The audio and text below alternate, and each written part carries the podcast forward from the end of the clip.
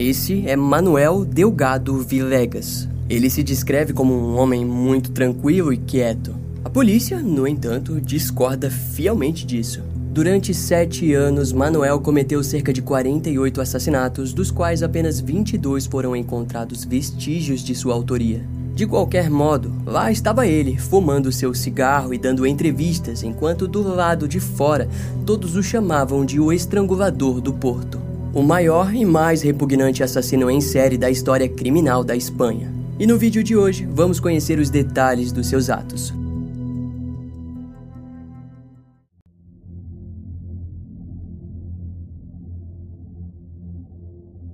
O primeiro assassinato de Manuel Delgado Vilegas aconteceu no ano de 1964, quando ele tinha apenas 21 anos.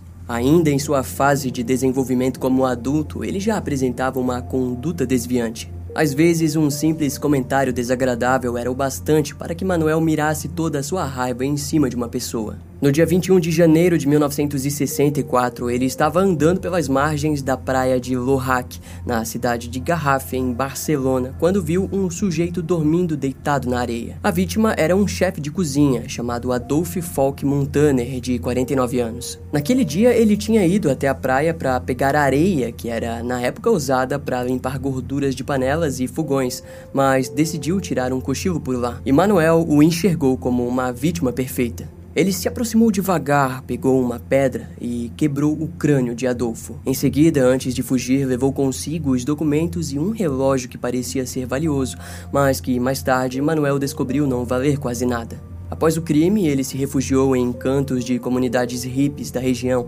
até que conheceu sua segunda vítima, a francesa Margaret Helene Baudry, de 21 anos. No dia 20 de junho de 1967, ela tinha ido para uma boate e conhecido o americano Jules Norton, com quem consumiu LSD e várias outras drogas. Após a festa, ele a levou até uma fazenda em Camplanas, em Barcelona. Lá, o casal usava drogas quando Manuel se aproximou do local e passou a observá-los de longe. Ele presenciou o momento em que Jules tentou avançar de maneira sexual para cima de Margaret, que negou o convite. Em resposta, o homem saiu do local de mau humor e a deixou sozinha na cama. Alguns minutos depois, Manuel se esgueirou para dentro do quarto e a espancou. Depois, a violentou sexualmente, esfaqueou ela até a morte e cometeu necrofilia. Mais tarde, Jules retornou para o local e encontrou o cadáver. Nisso, ele chamou a polícia, e quando as autoridades foram acionadas, os vizinhos relataram terem visto apenas ele no local e até citaram do momento em que ele deixou a fazenda. Daquele modo, Jules parecia ser o único assassino provável, e isso o faria permanecer preso por pouco mais de um ano. Após aquele crime, Manuel fugiu para Madrid, onde no dia 20 de julho de 1968 esbarrou com o fazendeiro Venâncio Hernandes Carrasco, de 71 anos. Ele o abordou para pedir comida, mas o idoso respondeu que ele deveria procurar um emprego. Manuel ficou irritado e o espancou até a morte. O corpo seria encontrado algumas horas depois no córrego de um rio. Devido à idade avançada, os investigadores concluíram que a morte foi acidental. Manuel então retornaria a agir apenas quase um ano depois, quando assassinou o empresário e dono de empórios Ramon Estrada Saldrick. A vítima possuía uma loja na Rua Diagonal, em Barcelona, a qual Manuel era um cliente frequente. Curiosamente, Ramon não era conhecido apenas por sua riqueza, mas também por ser homossexual. Daquela forma, Manuel e ele acabaram se relacionando. Após o sexo, o criminoso pediu uma pequena quantia em dinheiro, a qual Ramon negou a lhe dar e resultou em sua morte. O seu corpo foi encontrado no dia 5 de abril de 1969 dentro de sua própria loja. O crime havia sido brutal para os investigadores, pois no ânus da vítima havia sido encontrado um tipo de curativo. No entanto, por ser um empresário reconhecido, essa informação ficaria censurada por anos. Em 23 de novembro de 1969, Manuel estava caminhando na cidade de Mataró quando se deparou com Anastasia Borrella Moreno, de 68 anos. Ele convidou a mulher para terem relações sexuais, mas ela recusou. Diante a rejeição, Manuel a seguiu e a matou com um tijolo. O corpo da mulher foi arrastado até um túnel, onde ele finalizou estrangulando ela até a morte. Anastasia também foi violentada sexualmente e teve o seu corpo escondido em um saco plástico. Nos dias seguintes, Manuel retornou diversas vezes para praticar necrofilia com o cadáver. Eventualmente, o corpo foi encontrado por um grupo de crianças que brincavam pela região. Depois de cometer esse crime, Manuel abandonou a vida de andarilho e passou a ajudar o seu pai na venda de doces em El Puerto, em Santa Maria.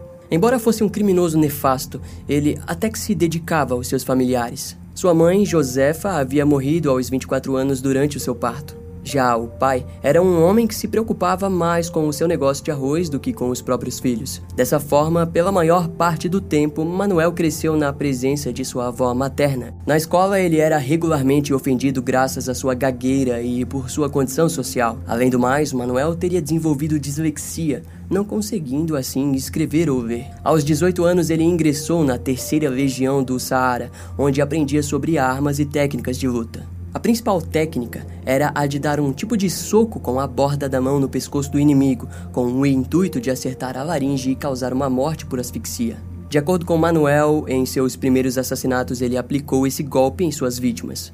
Posteriormente, ele foi expulso do exército devido à sua má conduta. Ao retornar, Manuel procurou vários empregos, mas não conseguia se manter em nenhum deles. Com isso, ele acabou atuando como bandido, prostituto e até mesmo cafetão. Aquela maneira de viver deu certo até que Manuel foi preso por vadiagem, segundo a lei do perigo social espanhola, que permitia a prisão preventiva de sujeitos desempregados. Devido à sua idade, ele foi enviado para diversos reformatórios, onde apresentou problemas como a sua epilepsia, por exemplo. Na época, o tratamento foi enviá-lo para um centro psiquiátrico e depois de liberado, ele iniciou a onda de assassinatos ditos anteriormente, onde em sua maioria foi até mesmo investigado como suspeito, mas saiu ileso da justiça. Foi assim até matar Anastasia e depois retornou para ajudar o seu pai no negócio de arroz da família. Lá, no dia 3 de dezembro de 1970, Manuel assassinou o estudante e negociante Francisco Marim Ramírez, de 28 anos. Ele havia o matado depois que Manuel exigiu cerca de 10 dólares, os quais Francisco disse que pagaria apenas depois de terem uma relação sexual.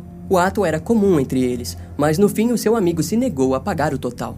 Eles acabaram discutindo e Francisco deu uma surra em Manuel, que se recuperou e espancou o seu amigo para no fim estrangulá-lo até a morte. Seu corpo foi jogado em um rio próximo da região. Seus crimes continuariam até o início de 1971, quando o seu último crime o renderia um encontro frente a frente com a justiça.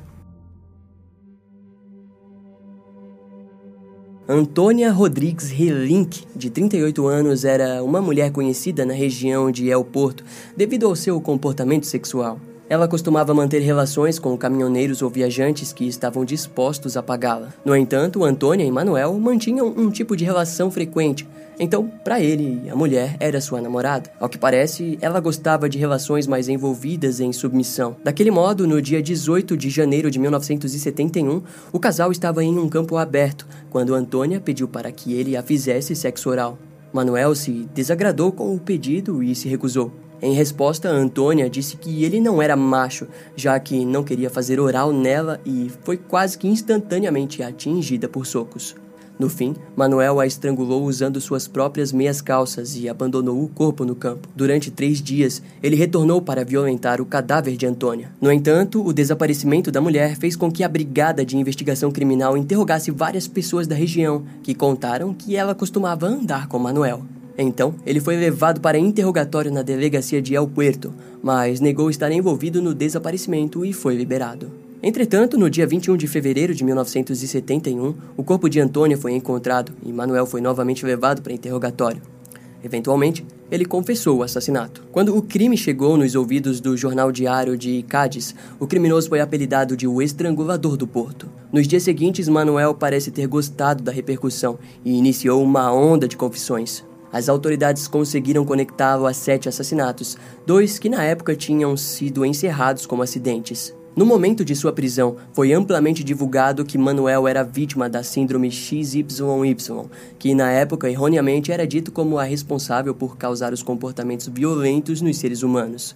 Essa síndrome está ligada no número de cromossomos Y, onde o criminoso possui um a mais e por aquele motivo supostamente desenvolve o comportamento desviante. Por muito tempo, essa teoria foi considerada, devido ao fato de que o estrangulador de Boston, Albert De Salvo, a possuía. De acordo com o criminologista italiano Cesare Lombroso, o quadro era chamado de cromossomo criminoso.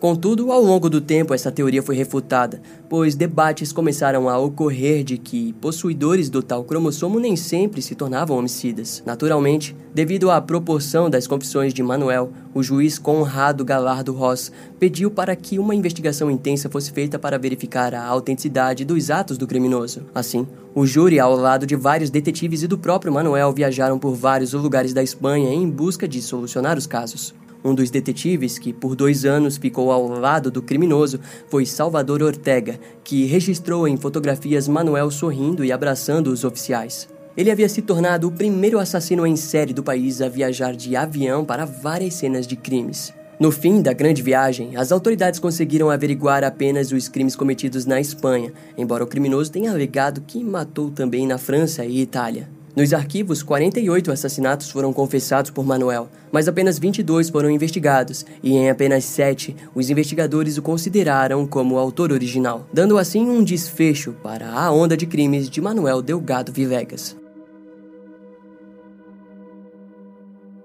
Após toda a burocracia judicial, Manuel foi diagnosticado com uma doença mental e o Estado considerou não o levar a julgamento. Ele havia fugido da pena de morte, fato que incomodou os moradores locais e toda a população da Espanha. Os detalhes dos seus crimes eram horrendos e a sentença de morte devia ter sido aplicada segundo a opinião pública. Algum tempo depois, o motivo para que o seu julgamento não fosse de fato aplicado foi sendo vazado. Ao que parece, as autoridades simplesmente não possuíam provas o bastante para um julgamento. O número de testemunhas era praticamente zero e o Estado preferiu jogá-lo em uma clínica psiquiátrica, pelo menos até 1977, quando o promotor público Alejandro Del Toro encontrou os arquivos do caso e quis que um julgamento ocorresse. Entretanto, a Espanha estava passando por um momento tenso de sua democracia. Por aquele motivo, o Tribunal Nacional não desejou trazer à tona o caso do pior assassino em série do país. No ano seguinte, uma ordem foi emitida para que Manuel Delgado Vilegas fosse mantido permanentemente em um centro médico especializado em criminosos como ele. Em sua lista de problemas mentais, foi diagnosticado que ele possuía transtorno de personalidade antissocial, esquizofrenia paranoide, delírios megalomaníacos, desorientação, forte tendência ao autismo e isolamento do mundo exterior.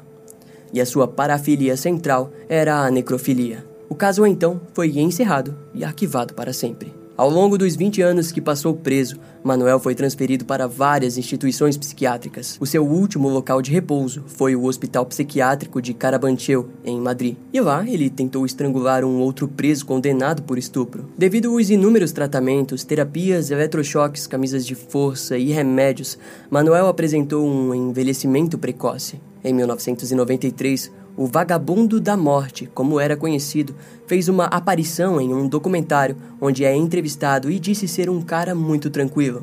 Manuel sequer demonstrou arrependimento por seus crimes e os descrevia sem muitas dificuldades. Em fevereiro de 1998, ele foi transferido para o hospital psiquiátrico em Santa Coloma de Gramenet, onde teria mais liberdade de espaço.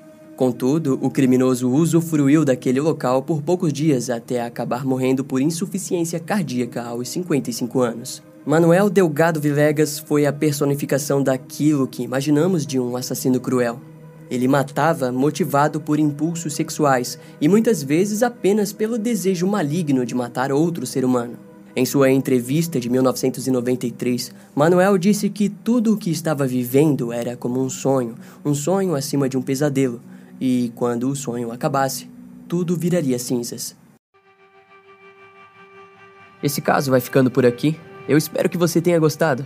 Não esquece de me seguir nas outras redes sociais. Meu Instagram é brian.m com dois M's, E M M E. E não deixe de conhecer o meu canal no YouTube com os episódios mais recentes que irão demorar um pouco mais para vir aqui pro podcast. Eu vou ficando por aqui, até a próxima e tchau.